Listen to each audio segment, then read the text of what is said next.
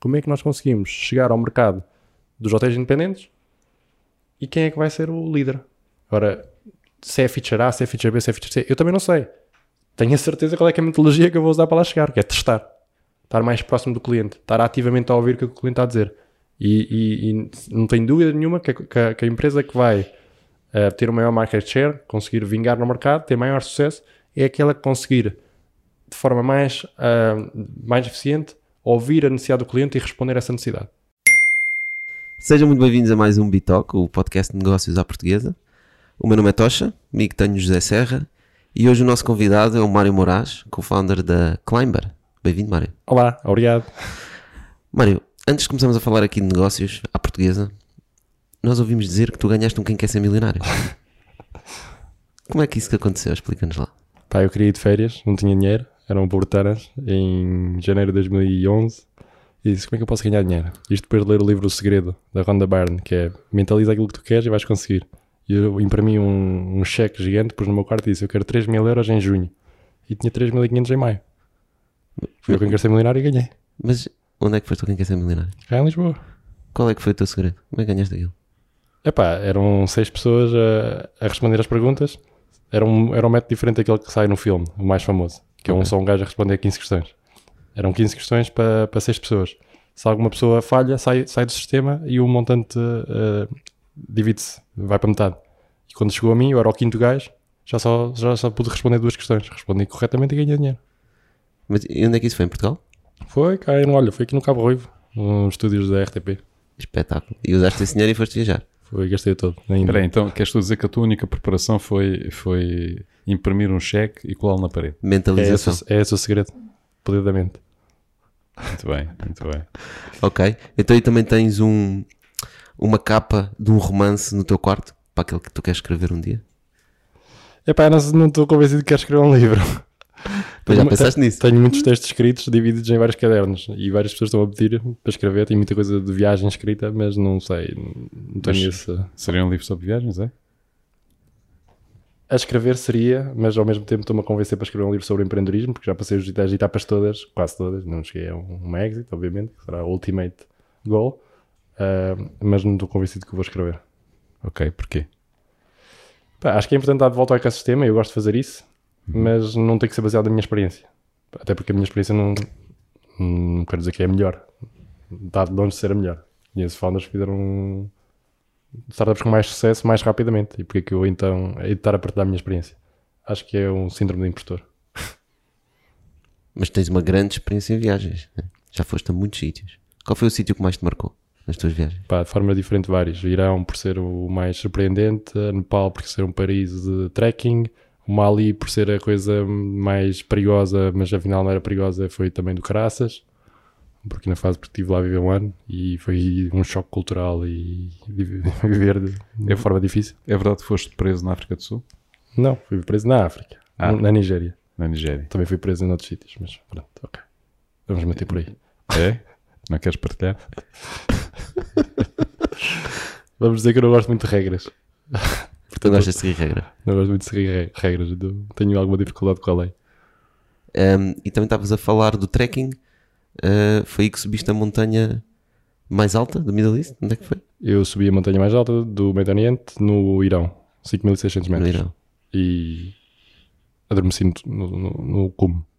Adormeceste no cume? Aí nesse momento decidi que nunca mais iria subir montanhas acima dos 6 mil metros. Adormeceste por falta de oxigênio.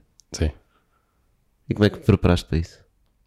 Pá, subi montanhas com 3.500, 4.000 metros eh, nos meses anteriores. Por acaso, daqui a 3, daqui a uma semana vou subir mais uma, 4.000 e tal. Mas tranquilo, eu volto. Prometo. Ok. Onde é que vais subir o quê? Tucal, em Marrocos, Ok. No Atlas? não é? no Atlas. Espetáculo. E tu achas que essas viagens que tu fizeste, ah, esse espírito que tu tens, como é que tu ligavas isso ao espírito de empreendedorismo que também tens? Pá, o espírito de empreendedorismo é isto vai acontecer, vai ter que dar. E subir a montanha é a mesma coisa. Quando um gajo está em dúvida se há de subir, só tem que ir. E quando está na montanha e está com dúvidas para onde é que é o caminho, se está a subir, é continuar a subir. Quando está para baixo e está com dúvidas, é continuar a descer. É tipo o oráculo, como é que se vai fazer isto? Deixa cá ver. É o mesmo feeling nas startups. É o mesmo feeling. Depois é a parte da aventura, a parte de ser um bocado louco, Não é uma pessoa normal que faz uma startup. Não é? Não é uma pessoa normal? Não é uma, Explica lá isso um bocadinho. não é uma pessoa regular, não é uma pessoa. Não é o genérico da população que vai criar startups. É um gajo que sabe que vai ser muito duro e vai na mesma. Porquê? Porque dá pica, porque dá, dá adrenalina, porque sabe que vai tirar coisas boas que a maior parte da população não, não aprecia. Por exemplo, eu aprecio mais aprender todos os dias e estar numa, fo- fora da minha zona de conforto do que estar numa zona de conforto. E as pessoas preferem estar na zona de conforto. Ou seja, é questão do risco, não é? Ou seja, a predisposição que as pessoas têm para o risco. Por disposição ao risco, sem dúvida. Eu, quando estou na montanha e vou passar um penhasco que posso cair, eu penso, como é que eu posso mitigar o meu risco? Mas para mim não é perigoso. Para uma pessoa qualquer é perigoso. E, portanto, eu eh, predisponho-me a passar aquele, aquele precipício porque sei que vai correr tudo bem à partida. Se eu cumprir uh, certos, certos Ou seja, se é? uma pessoa que, esteja, que, que tenha dificuldade em lidar com o risco, provavelmente não, não será um bom empreendedor. Pá, eu acho que não. E, se uma pessoa é adversa ao risco de natureza, vai ter muita dificuldade com a ser empreendedor, porque todos os dias é uma insegurança e, e tem que ser muito flexível e, e não sabe o que é que vai acontecer. E há coisas que mudam. No meu negócio há coisas que mudam todos os dias, por mais planeado que esteja.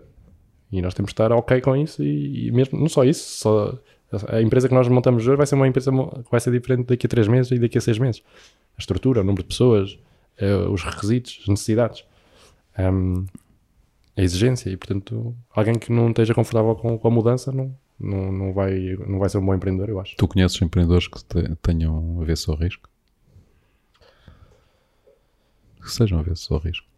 conheço alguns mas não são não são o founder principal aquele que está a fazer a, delinear a estratégia e a liderar a, a levar a empresa para a frente normalmente são perfis mais técnicos e eles são mais adversos ao risco e mesmo na minha, na minha startup eu e o meu cofundador temos diferentes perfis apesar dele ter algum alguma predisposição ao risco não tanto como eu Mas tu não achas que o- uma predisposição muito grande ao risco também pode pôr em causa o, o projeto?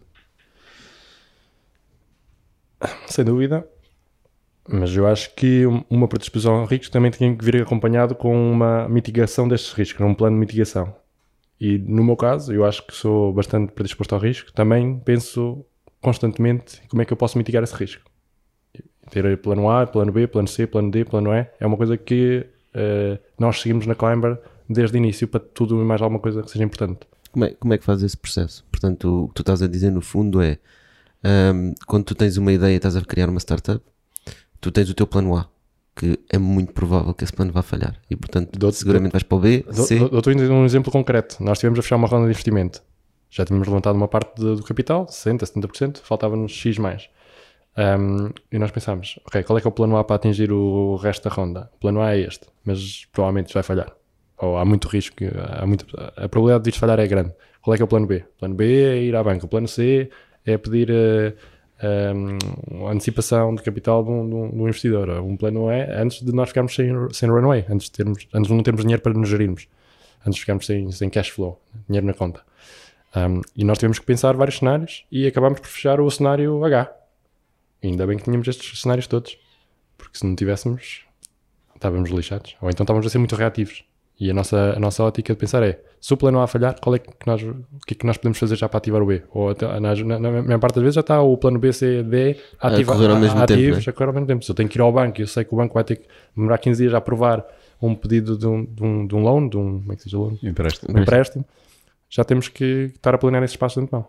Portanto, como é que eu estou a mitigar o meu risco?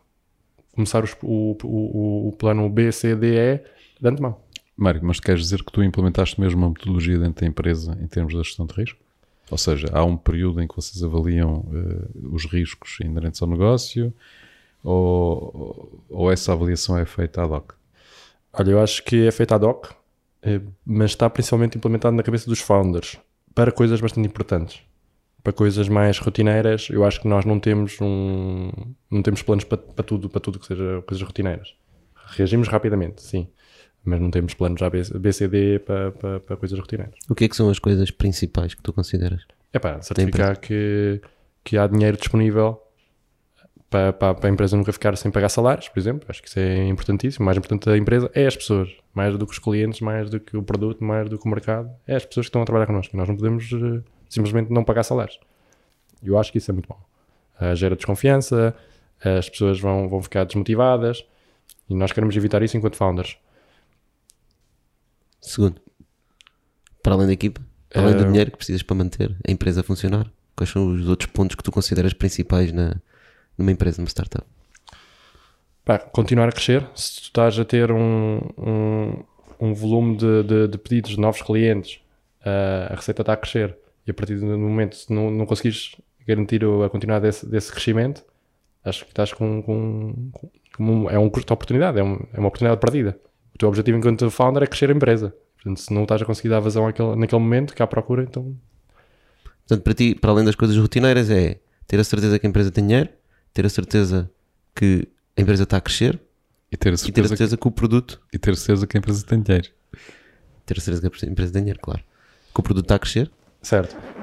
Não, Refor- em, amb- é que em ambas as questões está, está em causa o dinheiro, não é? Reformula lá a questão, a inicial, que era o- A minha questão era o que é que não era a parte rotineira? Portanto, tu disseste que há, há, há decisões que são rotineiras e que vocês não têm uma lógica de pensar em planos A, B, C, D. Eh, olha, uma coisa básica: tu tens a tua equipa e tu sabes o nível de motivação de cada um dos colaboradores, ou deverias saber.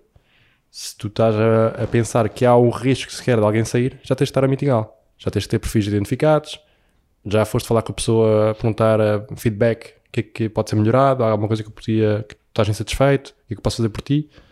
Um, dar aumentos, ser, ser proativo a dar aumentos às pessoas e não, e não reativo a pessoa ter que falar contigo, ah, eu queria um aumento salarial porque estou com esta dificuldade ou porque simplesmente quero aumentar o meu salário. Hum, É, eu acho que é o nosso papel do Founders chegar ao pé da pessoa e perceber vou ter que lhe dar um aumento, é preciso dar um aumento, ela merece um aumento um, e nós fazemos isso. Mais uma vez para uh, retain, manter os nossos colaboradores. Certo. E em termos de estratégia de produto, tu fazes isso coletivamente ou deixas isso mais para os founders? Portanto, vocês são dois, não é? Dois co-founders. Vocês deixam isso mais para vocês ou como é que tu trabalhas com a equipa para ver a estratégia? Eh, cada vez mais sentimos uma necessidade do produto e venda estar bem ligado, estarem bem a comunicar regularmente a par do que, é que está a acontecer. Eh, no, no passado tivemos algumas dificuldades eh, e isto é mau para a empresa. Portanto, para qualquer empresa, eh, o produto e vendas têm que estar a comunicar, ou o produto e business têm que estar a comunicar. Portanto, o que nós fazemos hoje em dia, eh, uma, um- o nosso product manager vem duas ou três vezes por semana à nossa equipa de vendas fazer um daily stand-up e dizer o que é que está a acontecer e porque é que se foram tomadas certas decisões, porque é que o produto está a desenvolver feature A e não está a desenvolver feature B. Um, e recebe input da equipa de vendas que diz: Ok, faz sentido porque eu falei com os clientes e os clientes estão a pedir todos esta feature. Portanto, faz sentido. Um, do ponto de vista de mitigação de risco de desenvolvimento, uh, planos ABCs novamente para, para desenvolvimento de produto. Uma coisa que nos aconteceu uh, recentemente, nós, a Climber faz integrações com hotéis, uh, com o sistema de reservas dos hotéis, cada hotel tem um sistema de reservas. Há muitos sistemas de reserva, há 150 a nível mundial. Portanto, o que nós fizemos eh, foi, em alguns casos, integrar diretamente com, com esses sistemas de reservas, noutros casos foi integrar com umas plataformas mid layers que são intermediários entre nós e esses, e esses sistemas de reservas. O que, o que é que nos permite a nós? Para mim, permite-nos fazer só uma integração e essa integração permite-nos trabalhar com vários hotéis à, à volta do mundo. Só que isso tem um risco inerente, que é, como nós estamos a trabalhar com intermediários, plataformas integradoras, se essa plataforma integradora desaparecer, nós não podemos trabalhar com esses hotéis. E aconteceu-nos recentemente um destes, destas plataformas intermédias, que era o nosso maior parceiro, que era a Snapshot, encerrar portas. Encerrar portas com um aviso de seis semanas.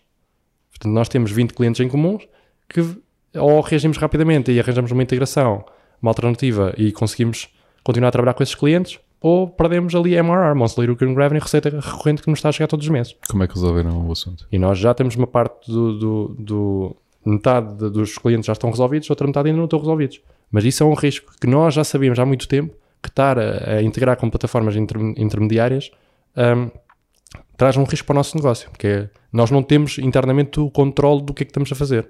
Se um player desaparecer, se aqui uma bomba nuclear, nós estamos lixados. Então, uma das coisas que nós estamos a fazer agora para mitigar eh, o crescimento da empresa em termos relacionados com integrações, product roadmap, é exatamente não estar dependente de plataformas externas e intermediárias, que, por um lado, podem acelerar o, a- o crescimento da empresa, mas se a empresa desaparecer, hum, nós, nós estamos Sim, mas no fundo, no início fez sentido vocês utilizarem essas plataformas porque era uma forma de chegarem mais rapidamente, terem um produto pronto muito mais rapidamente, não é? Sem dúvida, e isso tem que ser sempre avaliado no caso em que nós estamos, no contexto. Numa, numa fase inicial fará todo sentido, numa fase de consolidação da empresa ah, e, e mitigação de risco faz sentido in- fazer integrações diretas. E, portanto, é papel do founder estar sempre a pensar como é que eu hei de, de de mitigar estes riscos. Aliás, eu até diria, para um, para um founder, recorrentemente, eu deve- deveria haver dois, dois em dois meses ou três em três meses, cada trimestre, uh, olhar para o seu negócio e fazer uma lista de coisas que poderiam matar a empresa se acontecessem. E depois responder essas- esses bullet points, uh, como é que se deveria resolver. Mário, tu, tu há bocado disseste que, que periodicamente a equipa de desenvolvimento vinha falar com a equipa de vendas e, e, e fazia um ponto da situação basicamente dos desenvolvimentos que estão a ser feitos, não é? E depois ouvia eh, o feedback da equipa de vendas. Uhum. Portanto, eh, estás a dar primazia à visão do produto eh, ou à reação do cliente? Por- Porque aquilo que parece é que estás efetivamente a dar primazia àquilo que é a visão do produto e depois tentar perceber como é que o cliente vai reagir a isso. Como é que tu lidas com esse. Porque normalmente há, há visões diferentes, não é? Que, pelo contrário, adaptam aquilo que o cliente pede que seja Certo. feito. Isto é o que eu acredito. E é a estrutura que nós seguimos na Climber neste momento. Nós, neste momento, temos 12 pessoas na, na, na Climber e há uma pessoa que gera a equipa de produto, que é um Product Manager.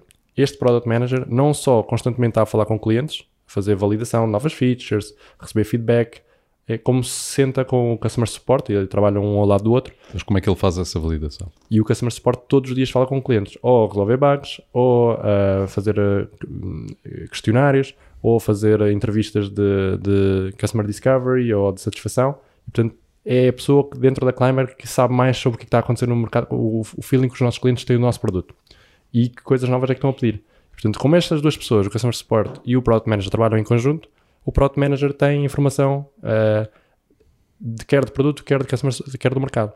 Portanto, é esta pessoa, é este Product Manager que vem falar connosco à equipa de vendas. A equipa de vendas tem um, um feedback ah, de quando está a vender, os clientes fazerem pergunta, mas você não, não teria também isto, você não teria também isto. Portanto, o que é que poderia ser mais desenvolvido, que nós não temos ah, neste momento. Portanto, ah, não estamos a ser ah, reativos ao mercado, estamos ah, a tentar absorver informação, quer dos clientes atuais, quer da- dos, dos novos clientes que nós poderíamos eventualmente trazer através da equipa de vendas, estamos a receber também o esforço de desenvolvimento pela, do feedback da parte do produto. E como é que tu lidas aí com a parte da concorrência? Porque na- outro feedback que podes ter é o que é que a concorrência está, está a colocar no mercado, não é? Portanto, e como é que os clientes reagem a isso? Eh, Consegues fazer esse tracking?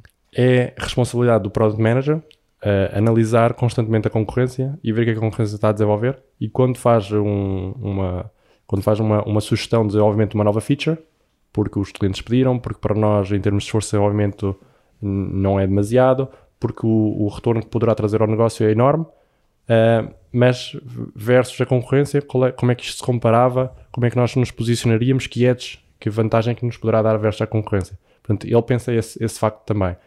Sendo que eu também, enquanto founder, tenho muito conhecimento do que é que está a acontecer, a acon- a acontecer na concorrência e falo com o Product Manager e trago dos meus insights.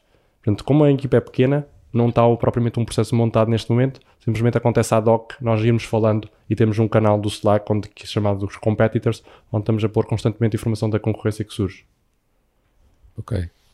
E já agora, mano, para percebermos um bocadinho, podes falar um bocadinho da Climber, o que é que a Climber faz exatamente? Sim, também é bom lembrar. É. Climber é um software hoteleiro, é um software de revenue management, eh, em português gestão de receitas, mas mais famoso por revenue management, e o que nós fazemos é essencialmente recomendar o preço ótimo que os hotéis têm que vender os quartos. Portanto, é uma plataforma de gestão em que nós implementamos tarifas dinâmicas nos hotéis, de forma a que os hotéis consigam agir de forma mais proativa às variações da procura e da oferta no mercado e conseguirem ter um, um- um aumento de receita por causa disso. E como é que vocês sabem qual é que é o preço ótimo para o hotel?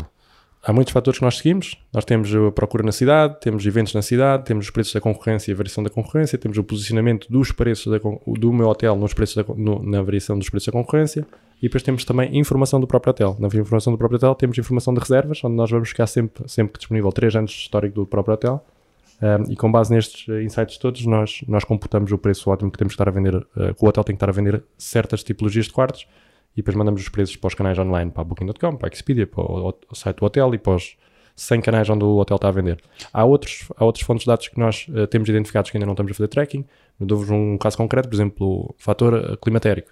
Se está a chover e eu tenho um hotel na Serra da Estrela, eu sei que este fim de semana vou ter menos procura. Portanto, isso devia ser considerado para certos tipos de hotéis. Que nós não, ainda não estamos a incorporar, mas vamos incorporar em breve. Mário, eh, como é que os hotéis conseguem eh, avaliar o retorno do investimento com software desse tipo? Um, nós fazemos uma análise de, logo inicialmente em que perguntamos ao cliente que tipo de mix de segmentos é que ele tem. Uh, um mix de segmentos explicando pode ser um segmento direto, ou um, um cliente reserva através da Booking ou através do site do, do próprio hotel.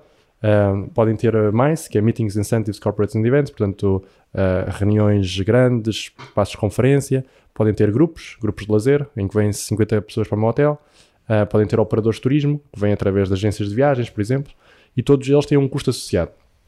Os operadores de turismo, os wholesalers, levam uma grande fatia da minha receita. Assim como a Booking leva 18, 19, 21%. E portanto, se eu conseguir medir logo à partida, para um determinado momento futuro, que este hotel não vai necessitar de vender a um grupo ou a um wholesaler ou à Booking, porque consegue vender diretamente, nós sabemos logo ali que, retorno, que, que aumento de receita é, é esperado para um determinado momento para esse hotel. E portanto, como nós sabemos o número de quartos, o preço médio da tarifa, o ADR, um, diária, um, nós conseguimos estimar quanto é que ele, sabemos quanto é que ele está a ganhar agora, quanto é que fechou no último ano e quanto é que fecharia se começasse a trabalhar connosco. Portanto, o que nós vemos uh, quando, quando trabalhamos com hotéis é que num primeiro ano quando o hotel muda uma série de, de, processos em termos de revenue management e consegue começar a, começar a, ser mais proativo na mudança de preços, a fechar certos canais em certas alturas, não ter overbookings, não ter cancelamentos, um, ter uma, um aumento de receita mais rápido uh, e depois nos anos subsequentes continua a ter um aumento de receita, mas é uma coisa mais já, já uh, não é residual, porque é significativo, mas em vez de ser um aumento de receita de 20% no primeiro ano, no segundo ano já tem 10% e depois no terceiro ano tem 6% ou 8%. Mário, mas isso estás a descrever o vosso processo, ou seja, porque em bom rigor é qualquer solução que se apresente no mercado é, só existe ou só, só tem sucesso se ela for útil para os clientes a que é dirigida. E, e normalmente grande, há, há, uma grande dificuldade em avaliar de facto qual é, qual é o retorno desse investimento que o cliente faz uhum. na solução. Portanto, o momento, aquela do nice to have ou must to have, não é? Uhum. É, uma, é, uma, é, uma, é, uma, é uma diferença muito grande, não é? É aquilo que faz com que o cliente dê valor efetivo à solução que é apresentada e à solução que é implementada e que possa fazer de facto uh, e definir o sucesso da, da solução e da, da startup uhum. ou da empresa, ou aquilo que for, não é? Portanto, agora, encontrar uh, a forma como medir esse sucesso, medir esse retorno, é importante não só da parte da, da, empresa que presta o serviço, mas também da parte da empresa que recebe o serviço. Sem dúvida. E se não houver, logo à partida, uh, um entendimento de ambos, o mesmo entendimento de como é que essa medição é feita, não é? a coisa não vai funcionar. É um ótimo ponto. Um, eu até posso falar da experiência minha da Climber. Uh, no início, os, os investidores, lembro-me há 4 anos atrás, quando nós estávamos a lançar a empresa, um, os investidores perguntavam-me, mas qual é que é o retorno que vocês já têm nos clientes? E eu não conseguia responder. Nem me parecia uma pergunta normal naquele momento. Hoje em dia faz-me todo sentido que o investidor pergunte e que o empreendedor saiba responder. Porque se não há um valor imediato que ele consiga medir, essa mensagem não vai passar ao cliente e ele não vai conseguir fazer vendas. Ou não de forma Correto. tão fácil. Hoje em dia eu vejo muito a falar com early stage founders um problema que é, é mas qual é que, que, é é a tua solução? O que é que vocês trazem de benéfico aos, aos clientes? Qual é o valor? Qual é que é o valor que vocês aportam aos clientes? E eles começam a falar, a descrever features. Não, não, não. Qual é que é o problema e depois qual é que é a solução? E não há uma ligação direta entre a, entre a solução e um, e um problema. Aliás, a maior parte das vezes eles começam por descrever primeiro a solução. E esse é um problema. É um grande problema, porque nós, é, o, o principal problema do empreendedorismo, não só em Portugal, mas em, de forma genérica, é que nós criamos produtos que não resolvem não resolvem problemas de ninguém. E, muito, e, muitas vezes, e muitas vezes, efetivamente, as pessoas pensam que estão a responder a um problema e o problema não existe. Ou, é, ou, ou pode ser um nice ou, to é have, ou é, não diferente, é um não é? Portanto, é exato. Quem, quem, tem realmente o problema interpreta de uma forma completamente diferente e, e coloca em cima da mesa de uma forma diferente. Portanto, as boas startups resolvem problemas graves. Não são nice to have, são must haves. Precisam ser resolvidos. E os clientes estão dispostos a pagar por isso. E, portanto, é preciso rapidamente, uh, quando estamos a desenhar uma solução, prototipá-la, pô-lo no cliente e fazer logo uma, uma medição do que é que nós estamos a gerar ao cliente. E, e, as coisas são sempre básicas. Ou há um aumento de receita para o cliente, aumento das vendas. Mas a medição tem que ser feita pelo cliente. Sem tem que ser acordada. Tem que ser concordada. Porque se ele não assumir essa medição, se ele não assumir essas métricas e a vantagem, o valor que efetivamente recebe, não é? Ele não vai pagar por isso. Eu, enquanto, enquanto founder, posso estar a assumir que vou trazer X e Y de, de, de, vantagens e o cliente ter uma perspectiva completamente diferente. Portanto, é preciso perguntar ao cliente se ele está de acordo que, que, que isto é o que, se vai, que se vai, vai ser gerado. No nosso caso em concreto, nós perguntamos ao cliente quantas horas é que são despendidas em análise de, de revenue manuais que eles fazem em Excel. E depois substituímos isso. Ok, então nós conseguimos poupar 20 horas à semana. vê uma hora da semana do revenue custa X, então nós estamos a poupar X ao mês. Portanto, E ele diz, sim, ok. Muitas vezes nem ele tinha isso contabilizado. Portanto, é muito importante contabilizar sempre o, o- o valor, seja em termos de horas poupadas, aumento da receita ou, ou eficiência tornada eh, que se gerou dentro da organização. E é difícil medir a, a- a eficiência, porque a eficiência muitas vezes tem a ver com comunicação. Passou uma, uma, uma comunicação interna, passou, por exemplo, um trelho. Uma ferramenta, vamos imaginar como é que se mede o valor do trelho. Anteriormente, uma organização que tem 10 colaboradores geria as suas tarefas num- num- numa folha de papel, hoje em dia gerem eh, num, num- num- método Kanban online. E há 10 utilizadores da, da, da organização que antes não usavam e que agora usam.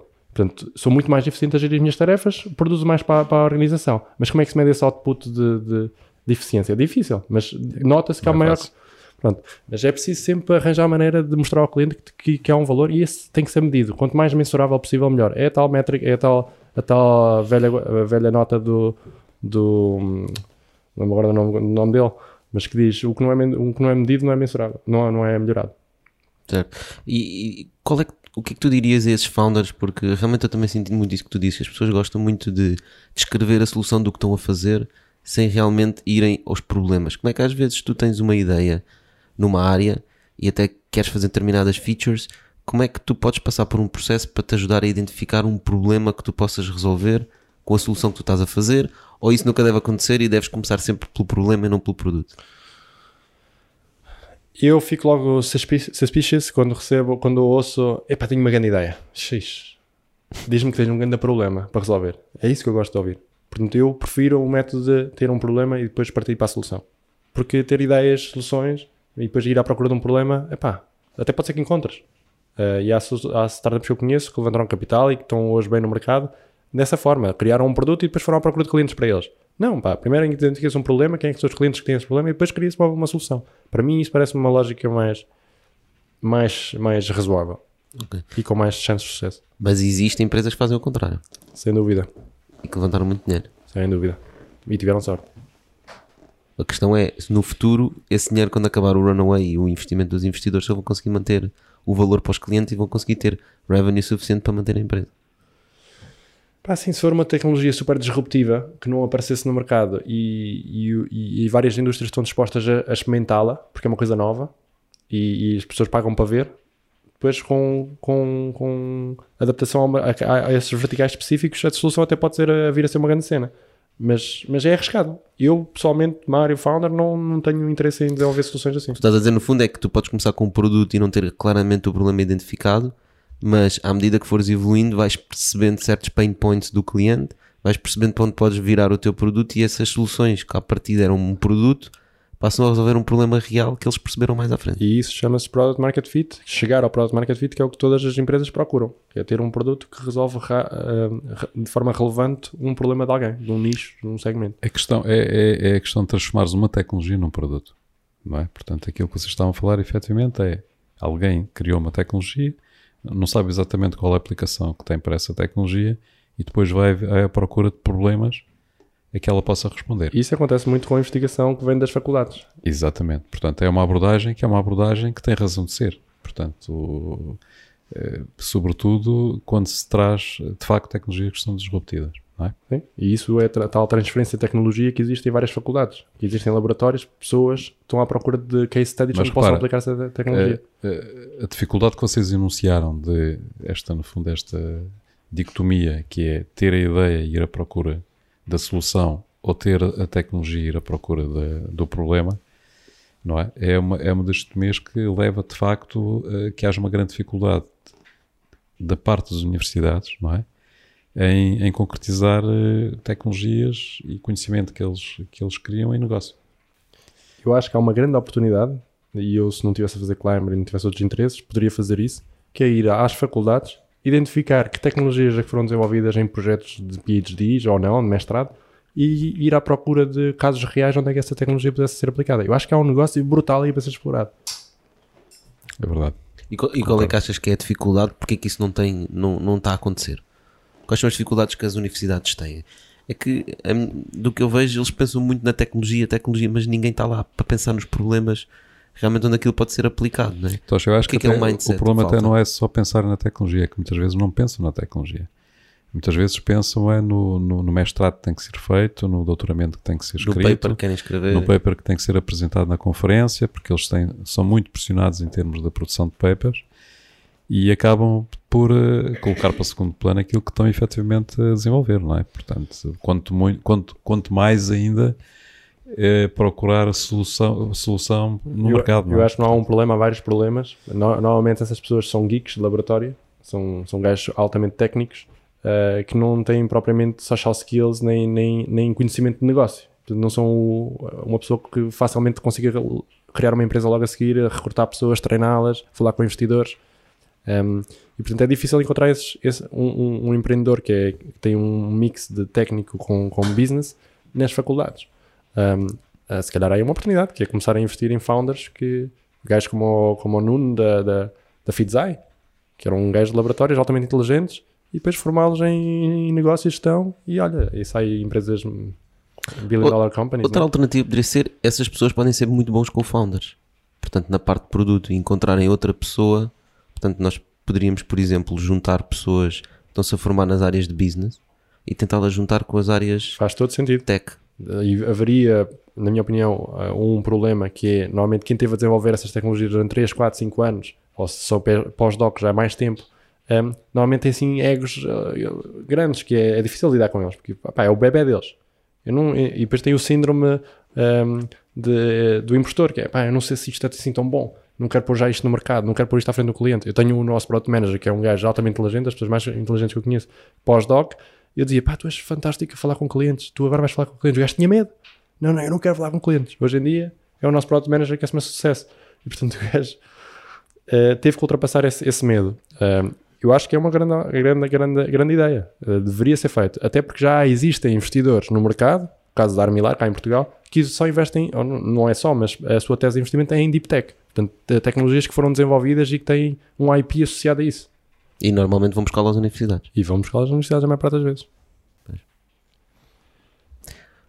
Diz-me uma- coisa agora completamente diferente. Hum, em relação a. Aos, há bocado estamos a falar da Climber. Eh, Eu queria agarrar num ponto que é: tu tens muita competição na Climber, tens outras empresas a fazer o mesmo, não é? Às vezes existe esta ideia nas startups que é: estás a fazer uma startup, existem competidores, epá, se existem competidores não me vou meter. E a tua lógica foi um bocadinho diferente, porque até tu, quando começaste a Climber, penso que já existiam empresas a fazer o mesmo. é? Co- Qual é que é o teu pensamento sobre os competidores e como é que tu os usas para te manteres eh, motivado e crescer a Climber e teres uma visão no futuro de como é que os vais ultrapassar? Porque imagino que essa seja uma ideia que tu tenhas. Sim. Eh, eu gosto muito da ótica do copycat, em primeiro lugar. Eh, a ótica do Rocket Internet, que é ver modelos que estão a funcionar noutras, noutras geografias, noutros mercados, noutros segmentos e trazê-los para o meu segmento ou para o meu mercado. Eh, adoro isso. Por isso é que empresas enormes, billion dollar commerce como a Groupon funcionaram. Funcionaram em Portugal, como funcionam no Brasil, porque já estavam a funcionar nos Estados Unidos. Portanto, vamos só buscar um modelo que já funcionou, fazer o reverse engineering, ver, ver o que é que é preciso para implementar numa nova geografia. Portanto, eu adoro isso. Acho que é muito útil para desenvolvimento até de países. Se nós fôssemos para a África com uma série de conceitos que nós já temos aqui em Portugal, ou em Portugal não, na Europa, no países ditos desenvolvidos, iriam eh, mais rapidamente eh, ter impacto na África também. Não estou a dizer que o que nós fazemos cá é o melhor e que deve ser feito em África, não, não é isso que eu estou a dizer, é o oposto. Até. Ahm, do ponto de vista da concorrência, eu acredito que onde há concorrência é bom, é bom sinal. Haver concorrência é bom sinal. Significa que estás num bom mercado é onde há procura. Mas já podes estar tarde, não é? Já podes entrar demasiado tarde.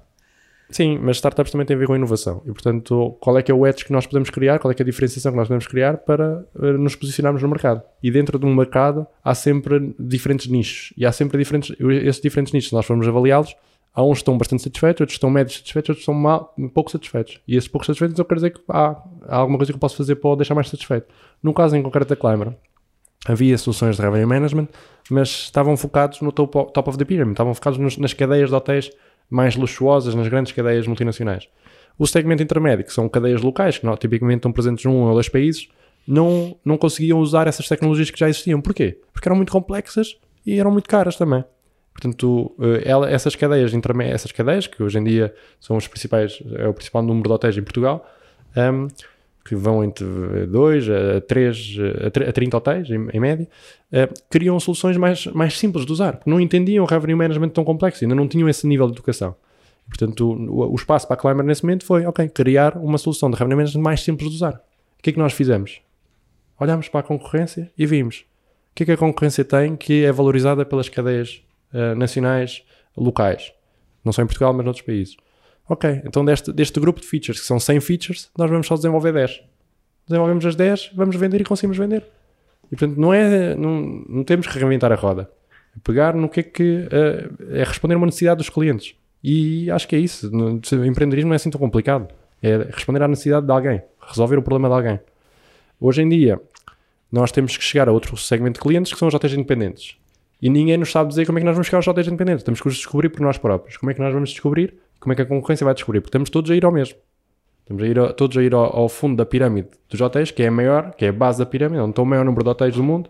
Como é que nós vamos responder às necessidades destes clientes? O que estás a dizer, Mário, é que os, os concorrentes começaram a baixar na pirâmide. Sim, top, bottom, um approach okay. de cima para baixo, dos maiores para os mais pequenos.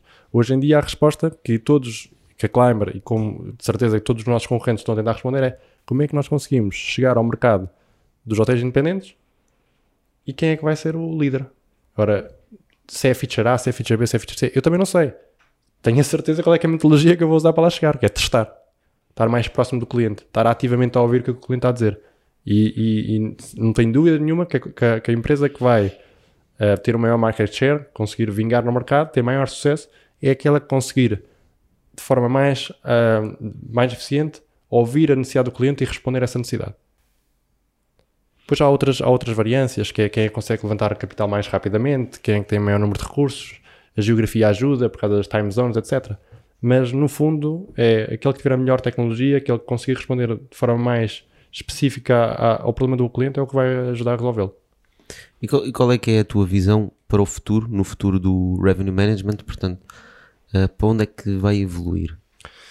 O revenue management é uma área que nasceu na, nas airlines, nas companhias aéreas, e depois tradicionalmente passa para as outras indústrias, para a hotelaria, para os car rentals, para outras coisas de lazer. O revenue management no, nas airlines é quando eu vou pesquisar ao site e depois vou lá duas horas depois e o preço aumentou. Exatamente. E se fores através de um Apple, dá-te um preço, e se for através de um, de um do iOS ou se for através do Android, os preços são diferentes, porque eles partem do, do, do princípio que um utilizador uh, iOS tem mais dinheiro do que um Android.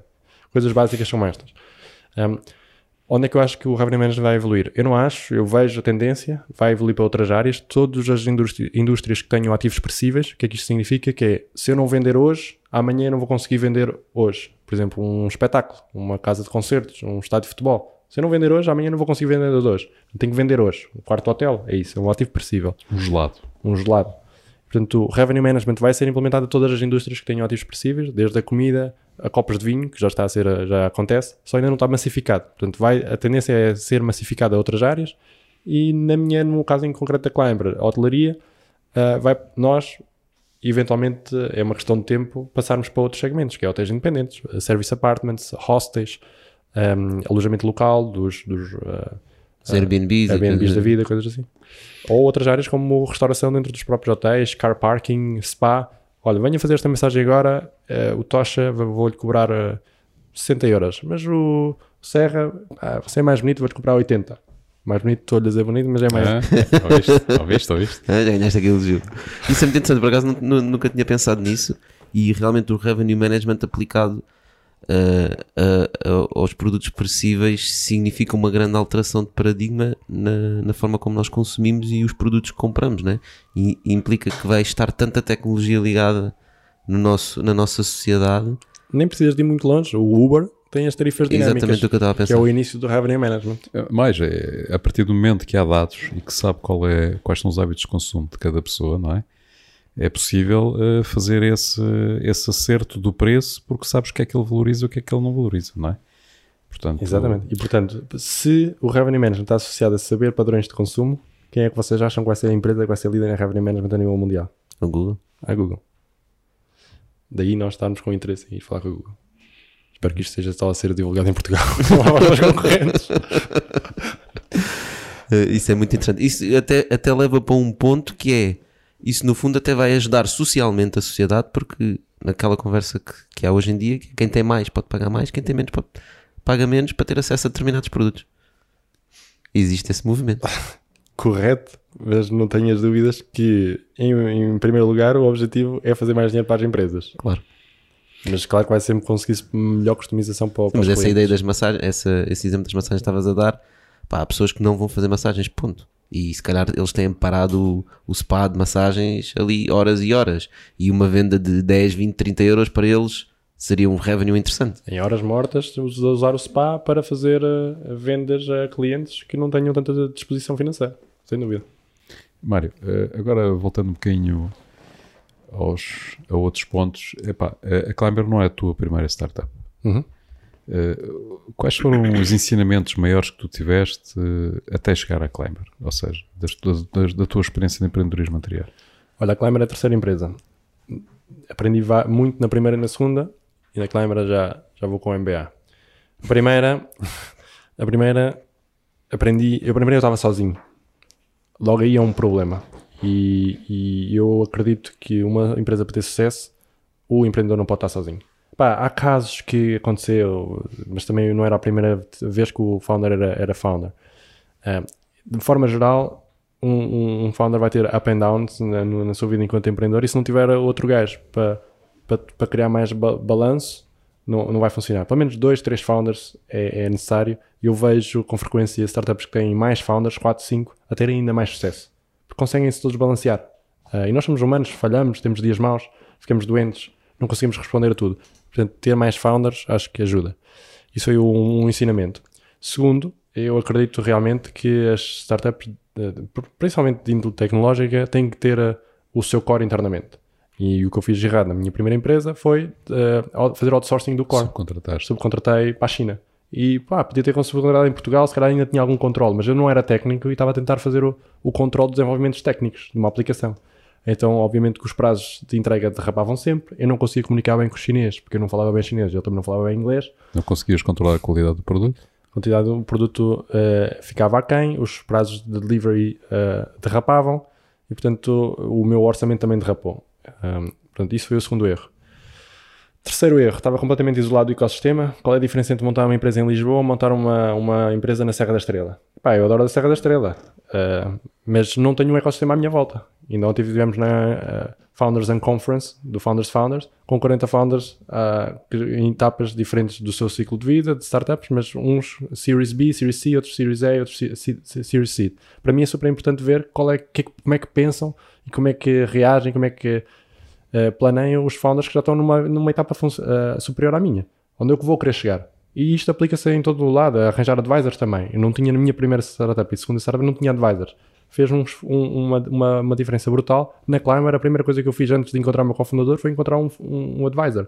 Alguém que já tinha passado pelo processo que, que eu quero passar. Quero montar uma empresa tecnológica no setor da hotelaria e turismo e que tenha vendido uma empresa passados X anos tenha feito uma exit. É exatamente esse, esse, esse, processo que eu queria. Então eu fui encontrar primeiramente um, um, um, um founder, meu advisor, que, que me sabia indicar. E nos primeiros seis meses ele ia de mão dada comigo, fazer uma chamada todas sextas-feiras, a, a dizer, ah, pronto, agora é isto tens de fazer, agora é isto tens de fazer. Isto é brutal. E hoje em dia eu continuo a ter estes advisors, numa base regular. Em diferentes modelos de funcionamento. Uns têm equity, outros pagos, outros são mentores. Ah, mas é importante ter alguém que, para, para nos ajudar. Na minha terceira, na segunda empresa, eh, isto é uma coisa super crítica, criei a empresa com o sócio errado. Eu e o Luís claramente não tínhamos uma, a melhor relação de confiança. Eh, ele ah, claramente tinha um perfil técnico, engenheiro de software, eu trazia a parte de negócio e hotelaria, estávamos a criar uma solução para o, para o setor da hotelaria, mas não havia confiança entre nós. E portanto, logo ali havia egos envolvidos. E portanto, eh, logo ali não, iria dar certo. Nós não devíamos sequer ter começado. E portanto, isto é como as relações pessoais, romance. Se temos dúvidas, não há dúvidas. Não vai acontecer. Não vai, ah, vamos tentar mais no- novamente, querido. Não vai dar. Não vai dar. Mais à frente vai, vai quebrar. Portanto, o que nós fizemos foi adiar o inevitável, que foi passado um ano, acabámos por nos separar. A equipa colidiu depois de passarmos por um programa de aceleração em que era suposto fazermos crescer. Acelerou-nos, foi, foi a partida. O que foi ótimo. Uh, separámos bem, Foi a única razão. Pronto, essa foi, essa foi um, um dos motivos. Eh, um outro erro que eu fiz, quer na primeira, quer na segunda, não aprendi, não, não aprendi nem à segunda, foi eh, o que nós já falámos já há bocado, que é desenvolver-se produtos que ninguém quer. Ou, ou seja, eu estava a criar na minha primeira empresa um guias digitais para cidades europeias. Guias digitais, eu vou visitar Barcelona, preciso de um guia, pode ser Lonely Planet, pode ser American Express. No caso, comprava o meu. Só que em vez de validar com alguém que vai visitar normalmente cidades europeias e teria, eh, que tem um telemóvel Android ou um smartphone e que estaria disposto para pagar informação de viagem, eu fui validar com pessoas que viajavam, amigos meus da minha terra, pá, que vão viajar uma vez por ano, mas vão para, para a Serra da Estrela ou vão para a Figueira. Não, não, não é o mesmo perfil. Tinham a mesma idade, tinham, tinham filhos, ou podiam não ter filhos, pronto. Mas o, o, o behavior dessas pessoas é diferente daquele que eu estava a tentar uh, desenvolver um produto para. Portanto, eu validei o produto com a pessoa errada. E isto acontece todos os dias no empreendedorismo. Mas com quem é que falaste? Com como é que validaste? Ah, tive, fiz 100 surveys. E os 100 surveys foram todos para a mesma persona. Persona é o grupo de pessoas que têm características similares. É porque se não for, este, este survey não serve para nada. E portanto o que nós fazemos é acabamos por fazer produtos que ninguém quer, ou que não foram validados, ou que foram validados sob a persona errada. E portanto, quer para a minha pri- primeira empresa, para a segunda, eu, eu, não, eu fiz isto errado. Isto é uma coisa tão simples como ler a porcaria do livro do Lean Startup, que ensina-nos esta, esta, esta metodologia. Portanto, eu acho que é, um, é uma das bíblias do empreendedorismo ler este livro no início, quando está a iniciar uma startup. Eu não dou mentoria a um, um founder hoje em dia que não tenha lido o livro ou que, ou que, me venha, ou que não queira ler, ou que não esteja a ler naquele momento. Eu passo do livro e ele vai ler primeiro, depois podemos falar. Se o gajo não ler, eu não vou sequer falar com ele. Porque, pá, é ensinar coisas básicas. Eu não, estou para estar a ensinar coisas básicas. Portanto, aprendi isso na minha segunda startup e primeira. De- na terceira, hoje em dia, não se faz nenhum desenvolvimento de feature sem que o cliente tenha dito, ou vários clientes tenham dito, não é só de um, vários clientes tenham dito, eu quero este desenvolvimento desta feature, estou a pagar, já há cartas de intenções assinadas a dizer, se esta feature estiver desenvolvida nesta data, nós vamos pagar por ela. Ou o cliente até já pagar por ela antes de estar desenvolvida, que ainda acon- aconteceu recentemente. Não é Portanto- aquela coisa dos clientes pá, que gostam muito de dizer: é pá, se tivesse essa features, eu de facto dedicava ao serviço, não é? Até lá, pá. Não é? E acaba por ser mais sério. Tranquilo. Vai fazer a merda, desculpa. A feature foi a vida. Ah, mas olha, agarrando só nesse ponto, eu queria só questionar uma coisa que é como é que nós encontramos o, o balanço entre, portanto, nós estamos a desenvolver um produto que seja inovador e as startups estão sempre a desenvolver produtos inovadores e como é que tu encontras o balanço entre aquilo, porque às vezes o cliente não sabe o que quer. Portanto, o cliente pensa que sabe o que quer e às vezes nós temos que introduzir determinada inovação em problemas que existem. Como é que tu vais fazer o balanço entre o que o cliente diz que precisa e aquilo que é a tua visão no futuro, portanto, daqui a 2, 3, 4, 5 anos, e portanto tu queres ir por um determinado caminho, mas o cliente diz: Não, mas o meu problema é este. E tu dizes: Sim, mas eu também quero. Estás a Pá, perceber? Eu concordo inteiramente com isso. Isso é uma coisa muito tricky e difícil de avaliar. E ainda assim é crucial. E há startups que conseguem fazê-lo e outras que não. E as que não fazem, morrem. E, e é um fine line entre o entendimento. O que é que eu sei hoje em dia? E a velha ah, nota de o cliente tem sempre razão. É pá, ok. Vamos continuar a aplicá-la. Mas o cliente não, nem sempre sabe o que quer. E se eu for com um grupo de 20 features e disser, epá, destas 20, o que é que você quer? O gajo vai dizer, quero tudo. Mas se eu lhe disser, ok, mas você só pode escolher 5, o gajo vai, dentro dessas 20, escolher 5. Portanto, passa do querer tudo para querer 5. Portanto, o gajo tem um nível de prioridade, certo? Um, e dentro dessas 5 eu posso fazer outra coisa, que é, dou-lhe 1, 2, 3, 4, 5 e o gajo tem que coordená-las de 1 a 5, que é que, qual é que é mais relevante para ele. E o gajo vai saber ordenar dessas 5 que escolheu, vai ordenar de 1 para 5, sendo a 1 mais importante, o 5 menos importante. Portanto, se eu desenvolver a 1 e a 2, eu estou ali a usar a lei do Pareto, que é 20% das minhas features vão dar 80% da satisfação ao cliente. Então eu tento aplicar essa lei de Pareto e a priorização. Eu, Climber, eu acredito que todos os founders deviam fazê-lo. Porque se eu for com uma pergunta muito abrangente, isto seria útil para si? O cliente vai sempre dizer que sim. Nunca vai dizer que não. Mas depois na prática o gajo não vai usar. Portanto, nós queremos desenvolver coisas, dessas 20, eh, temos que retirar a poluição e ordenar por prioridade para saber exatamente o que é que ele vai, que é que ele vai estar disposto. Outras coisas que nós podemos fazer para, para nos ajudar a validar, a desenvolver coisas que depois de facto vão ter clientes. Eh, nós estamos agora a entrar no Brasil. Antes de eu sequer fazer um- um- uma decisão de investimento, vamos para o Brasil, pá, eu não faço esta decisão de ânimo leve. Vai requerer investimento da minha parte, muitas idas minhas ao Brasil ou da equipa, tempo perdido e, e- e dinheiro investido. eh, que eu podia estar a usar noutra, noutra, noutra parte qualquer para crescer a empresa. Portanto, o que é que eu fiz? O que é que nós fizemos? Ahm, vamos lançar ah, uma carta de intenção em que o cliente assina a dizer se em janeiro ou em fevereiro de 2000X a Climber tiver isto desenvolvido, nós pagamos os 3 euros por quarto por mês, que é o nosso modelo de subscrição anual. E o cliente assina aquilo. Para nós, ter um documento assinado, mesmo que seja um contrato, pode, se for um contrato ainda melhor, mas se for uma carta de intenção, já nos mostra que há interesse por parte do, do cliente. Até há um commitment. E nós temos experiência passada que todos os clientes a quem nós fizemos cartas de intenção tornaram-se nossos clientes mais à frente, pagantes. E ainda permanecem connosco hoje em dia. Um, e nós levamos isto, a carta de intenção, a 10 grupos hoteleiros no Brasil. Há 4 que assinam. Pronto, então vamos focar nesses 4. Se eu quiser depois perceber que tipo de features é que seriam mais importantes para esses 4, eu vou falar com, com esses e faço o processo que eu acabei de mencionar há bocado da priorização. Porque as features que nós temos em Portugal, ou que estamos a usar para vender a Climber no outro lado do mundo, não são necessariamente as mesmas features que vão ser necessárias no Brasil. Certo. Portanto, E como é que tu fazes push de inovação? Portanto, tu, eh, ainda naquela pergunta, tenho uma visão e os clientes não me estão a falar deste problema, mas eu acho que se nós resolvêssemos isto, revolucionava. Vou dar um exemplo. Uh, alguém sabia que o iPhone ia ter um- uma adoção brutal como teve hoje em dia? Ou um smartphone? Ninguém sabia. Quando o Steve Jobs veio dizer, pá, aqui uma nova coisa, que é teres um telefone, um telefone no bolso, onde não vais passar a trabalhar, onde vais estar a dedicar duas horas por todo dia, o pessoal dizia, este gajo é maluco. E hoje em dia é uma realidade. E portanto são gajos que eh, conseguem perceber a tendência do mercado. E nós na Climber também conseguimos perceber a tendência do mercado. Achamos nós, conseguimos. Pelo menos tentamos fazer esse trabalho, que é, para onde é que o mercado está a ir? E nós conseguimos ver. O mercado está a ficar cada vez mais automatizado. As pessoas têm cada vez menos tempo. Ahm, existem tecnologias disponíveis para facilitar o- a vida do hoteleiro. E não, então vamos combinar isto tudo. Vamos combinar a inteligência artificial para identificar o que, que é que nós podemos eh, resolver em termos de dados com, com o hoteleiro já numa base normal, está sempre à procura, para, para ser ele a decidir, esse algoritmo a decidir. Vamos eh, automatizar tarefas que estão a ser replicadas manualmente todos os dias, vamos automatizá-las. Então o que nós estamos a tentar fazer na Climber é um software 100% automatizado, que é a espécie de uma Siri, mas para revenue management. Eu digo, em que dias é que eu preciso subir o meu preço nos próximos 3 meses? E a Siri vai responder, nos próximos 3 meses vai ter que subir o seu preço, neste, neste, neste dia. E porquê?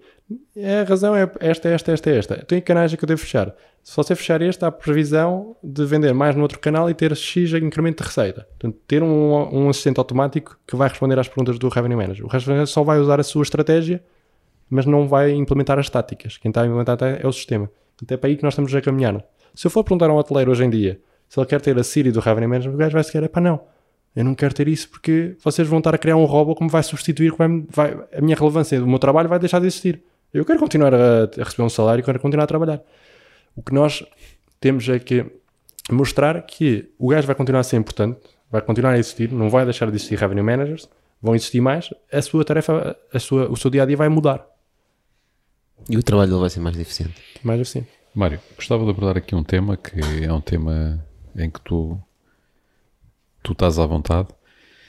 Uh, pelo menos aqui na- dentro da nossa comunidade, tu és conhecido como sendo um, um excelente, uh, um excelente angriador de, de investimento. É pá, eu pensava que ias dizer que eu era o gajo mais transparente.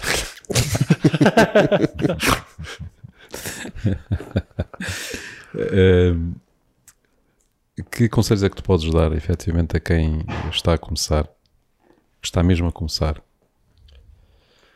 Alguns. Um, fazer fundraising, levantar capital, é a mesma coisa de um processo de vendas. Portanto, é um funil que começa mais largo e afunila e só pinga cá em baixo alguns, alguns clientes ou alguns investidores. O que significa que temos que falar com muitos para cair em poucos. Isso é a regra básica. Ter as várias etapas do funil bem identificadas e que é que elas correspondem e qual é que são as timelines de cada uma delas e qual é que é a timeline total desse funil é muito importante. Porque se eu vou falar com um investidor e digo, ó oh Zerra, pá, dá-me lá 100 mil euros para amanhã. Obviamente isto não é realista. Portanto, para cada uh, ronda de investimento que nós vamos estar a levantar para, para a startup, essas rondas têm diferentes um, uh, timings. Uma Series A demora, se calhar, menos tempo que uma Pre-Seed. É, é, parece, parece, parece Estranho. estranho. Exato. Mas eh, uma Series A, o gajo já sabe fazer a ronda, uh, já tem conhecimento acumulado, já tem métrica, já tem a história montada, já conheceu os investidores de antemão, portanto é mais rápido. Um, Porquê que as primeiras rondas demoram mais tempo? Porque há uma curva de aprendizagem que o founder tem que passar. Agora, como é que o founder pode uh, reduzir essa curva de aprendizagem? Primeiro, lendo livros, falando com outros founders É muito importante estar, mais uma vez, num ecossistema, porque se alguém vier ter comigo, que acabei de levantar uma ronda, e o gajo quer levantar a... Eu, terminei em janeiro uma ronda, vem um gajo ter comigo e diz, olha, eu quero levantar em janeiro, agora começar a iniciar uma ronda. Eu sei quem são os investidores que estão ativamente a investir. E, portanto, eu vou poupar-te muito tempo a dar mentoria, dando mentoria a esse novo em- empreendedor, eu vou conseguir poupar muito tempo indicando-lhe e fazendo introduções a investidores. E eu, assim como outros founders que acabaram de, de levantar capital, e em geral na, na, na comunidade dos founders, nós estamos bastante abertos para fazer introduções aos founders. Porque pá, sabemos que é um processo desgastante e que pode matar a empresa. E que o tempo do founder teria ser muito mais útil se estivesse a ser eh, utilizado em operações a aumentar vendas da empresa. Portanto, falar com founders é super crítico. Founders que tenham acabado de passar pelo processo, founders que, com mais experiência, um, tratar o, o, o, o funil como uma coisa profissional é que, ao qual eu vou estar dedicada pá, parte do meu tempo, e parte do meu tempo não é 10%, nem 20%, nem 30%, é se eu vou levantar capital, esta vai ser a minha tarefa número um, se não o meu full-time job nos próximos X meses. E quanto, mais uma vez, se é uma ronda pre-seed, eu, eu tenho que considerar pelo menos 9 meses, 12 meses. E, e, e, honestamente vejo founders a demorarem 14 meses. para 9 levantar- meses, 12 meses? 9, 12 meses para levantar uma ronda. Mas eu frequentemente vejo founders que levantaram, demoraram 14. Eu Pode- frequentemente vejo founders que acham que em 2, 3 meses vão levantar uma ronda. Epá, isso não é realista na realidade portuguesa. Não vai ser nos próximos 2 anos nem 3 anos. Não existe. Não consegue levantar dinheiro em 3, 5 meses para uma pré Impossível num pré-seed ou num seed. Numa ronda Series A que venham o founder da Dash Dash, que já teve quatro empresas e, e sabe quem é que são os investidores, consegue, consegue fechar numa semana uma ronda, pá, eu entendo. Eh, é, é- é raro de acontecer, mas eu entendo. Mas isto é, é exceção e não é a norma. Sim, já tem relação com os investidores e provavelmente muitos investidores já o seguem antes, ou seja que for a, estratégia que ele usa, já é muita experiência naquela, naquela Certo. área. Normalmente quem está a levantar para seed eh, é das primeiras rondas que está a fazer na vida, se não a primeira, não é? Não tem relação com os investidores. Hum, e acho que também uma das coisas que eu, que eu noto muito é não tem a documentação pronta. Há documentação que é necessário preparar e epá, eu- eu- nós recebemos startups que I've escrevem um e-mail. I've been there, done that. Uh, na minha primeira ronda não tinha nada preparado. Epá, nem sequer tinha um pitch bem montado. Um pitch deck é uma apresentação de 8 a 12 slides, ou 15 slides no máximo, que conta a história da tua empresa. Problema, solução, mercado, tração, time, go-to-market, etc, etc. Eu nem, nem sequer tinha isso. Uh, a startup só tem um texto de e-mail. É horrível, certo? Um, é muito importante perceber que quando se vai entrar numa ronda de investimento tem que haver uma, uma pré-preparação. E essa preparação demora um mês, digamos. O que é que se vai ter que fazer? Um pitch deck bem montado em que se vai receber feedback de vários founders ou investidores até ehm, no, de sofrer várias iterações. Portanto, eu criei uma, uma primeira versão do pitch deck já recebeu feedback de amigos, não é amigos, amigos founders, gajos que sabem o que é que estão a avaliar. E depois que eu vou falar com investidores que eu chamo o tier 3, O lower tier. lower tier, que são investidores que eu à partida sei que eles não vão querer investir em mim, para me dar feedback e eu melhorar o, o, o deck antes de ir falar com o tier 2, que são aqueles que eventualmente até poderão investir, antes de falar com o tier 1, que são os gajos que eu realmente quero trabalhar e que eu acho que há um fit perfeito com a minha startup.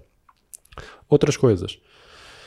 Uh, preparar um data room, que é uma, uma simplesmente é, é uma Google Drive folder, uma pasta, onde eu tenho os estatutos da empresa, os shareholder agreements já assinados, os contratos de trabalho, os contratos com, com parceiros, os contratos com, com as empresas que acabei de fechar, que são meus clientes, toda a papelada da empresa que o investidor vai ter que rever se está ok, se fazer, quando está a fazer a sua due diligence, sua diligência. Porque antes de investir, o, o investidor quer ver que não há dívidas na empresa, que eles não têm coisas que não foram comunicadas. Então essa pasta é super essencial e numa fase inicial nunca, nunca ninguém faz. E depois quando chega o momento de, de fechar o acordo, os founders ficam surpresos porque eh, as burocracias né? As burocracias estão a demorar muito tempo. Mas o que é que é as burocracias? As burocracias é o, é o investidor se verificar-se que a empresa não tem para ali coisas escondidas. Faz todo sentido. Outras coisas, preparar um email blurb, que é um e-mail introdutório que eu vou usar para, o Tocha, vou enviar-te para ti. Tocha, faz-me uma introdução ao Serra. Olha, aqui está um, um- dois parágrafos sobre a minha empresa. E esse, esse, esse texto mais simples possível. Eu sou o Mário, fundador da Climber. Climber faz X. Nós estamos a levantar uma ronda de X. É esta avaliação. E queremos falar com o, Tocha, com o Serra, é o investidor, ah, porque ele normalmente investe em startups ah, uh, health e a minha startup é health e eu acho que há aqui um fit. E, para- a e um e-mailzinho fácil que é para, para mim ser só reencaminhar e não andar a perder Só tempo. reencaminhar. E, portanto, nunca contactar investidores, ou eu, uh, pelo menos, sugiro isso, nunca contactar investidores com quem nós nunca falámos, portanto, não fazer cold reach, reach um, Sim, cold re- eu percebo o que estás a dizer. a frio, É frio. contactar sempre investidores uh, através de, de alguém. Quem é que é esse alguém? Um founder que já tenha, que já conheça os investidores ou, ou arranjar uma empresa, de, do, ir ao site do investidor, ver que startups é que eles investiram, eu até conheço uma ou duas startups e pedir a esses founders para introduzirem-nos, ou no caso, eu uso todos os dias, ir ao LinkedIn, ver quem é o investidor, com, que- com quem é que eu estou ligado e pedir a essas pessoas para fazerem a introdução. Ou perguntar, estás confortável para me introduzir ao, ao Serra? Porra, então faz-me essa introdução, por favor, vou-te enviar agora com um e-mail, com um e-mail blur. Portanto, nunca introduzir, porque o investidor também, mais uma vez, está sempre a mitigar risco. O papel do investidor é mitigar o seu risco. Ele quer fazer investimentos, sim, mas o chamado capital de risco é, é, é falso. Portanto, o, o- investidor não está assim com tanto interesse em, em arriscar. Quer portanto- arriscar com controle. Quer arriscar com controle e o máximo possível. E, portanto, se vier alguém recomendado da sua rede eh, próxima, eh, vai, vai ter, vai ter A confiança é muito maior, maior. maior, maior confiança. E portanto, nós temos que pensar sempre do lado do, do, do, do investidor também, não só do lado do founder. E é difícil fazer este papel, mas quanto mais experiência nós temos, mais fácil se torna. Mário, e, e em que medida é importante o tipo de investidor? É importante falar com o investidor certo, eh, O que é que se chama de investidor, certo? na fase certa, no, no, no, no, no, no vertical certo ehm, e, que esteja, e que esteja ativo a investir. Quer os tier 1, tier 2, tier 3 que há bocado estavas a falar. Por exemplo, sim, no, no, no início dão uma lista de, investi- de investidores e que os founders, quando começam a falar uns com os outros, eu rapidamente recebo ou, ou passo uma lista de investidores numa determinada geografia em Portugal a alguém. E o gajo fica perdido. Com quem é que eu vou falar destes 100 ou 200 investidores? Com quem é que eu vou falar? Eu fiz o erro de falar com 200 no início. Ou 300. Eu acho que já falei com 300 investidores no, no, no total. Fiz esse erro. Hoje em dia, eu sou muito mais cirúrgico. Eu só vou falar com 10. Porquê? Porque eu já sei quem é que, com quem é que eu quero realmente falar. Quem é que é o gajo que investe no meu segmento, no meu caso B2B, Software as a Service, na minha fase de investimento, uh, seed, e agora começar a falar só com investidores que investam seed, Series A, uh, e que estejam ativamente a investir. Que estejam ativamente a investir, que significa que pá, têm fundos disponíveis ou vão ter os fundos disponíveis dentro de, do prazo do que eu quero fazer uh, o levantamento, de 7, 8, 9 meses. Porra, então vou falar com eles. Se não tiver, pá, não, posso ir para pedir recomendações, mas não é a minha prioridade. E há outros critérios. Outros critérios que têm a ver com uma, coisa muito simples. O investidor investiu na minha concorrência. Então não vou falar com, com o gajo. Claro. Porque se eu te vou estar a enviar um deck da minha apresentação da minha empresa ou um plano financeiro a um gajo, Estratégia o toda. que é que eu acho que vai acontecer? Obviamente que o investidor vai passar aquilo ao- ao- ao- à empresa que já investiu. E portanto, tem que haver sempre um due diligence por parte do, do, do, founder. Por isso é que é, uma é um trabalho full-time e não é part-time. A ir aos sites das empresas, ver quem é que eles investiram, a tentar saber se, há- se eles já investiram em alguém, a concorrência, se não é claro. Um, eu já fiz esse erro de enviar um deck para um investidor uh, que investiu na minha concorrência. Hoje em dia eu nem sequer envio o deck. Não envio o deck ah, no primeiro e-mail. Hoje em dia mando um e-mail e, e alguém me introduz. Uh, e só depois é que o, o investidor pede um deck de volta. né? Pede um deck e dizer: Olha, podes-me enviar mais informação, nós temos interesse em falar, mas antes disso queria só, queria só ver uh, se faz sentido. O que é? Manda-me o deck.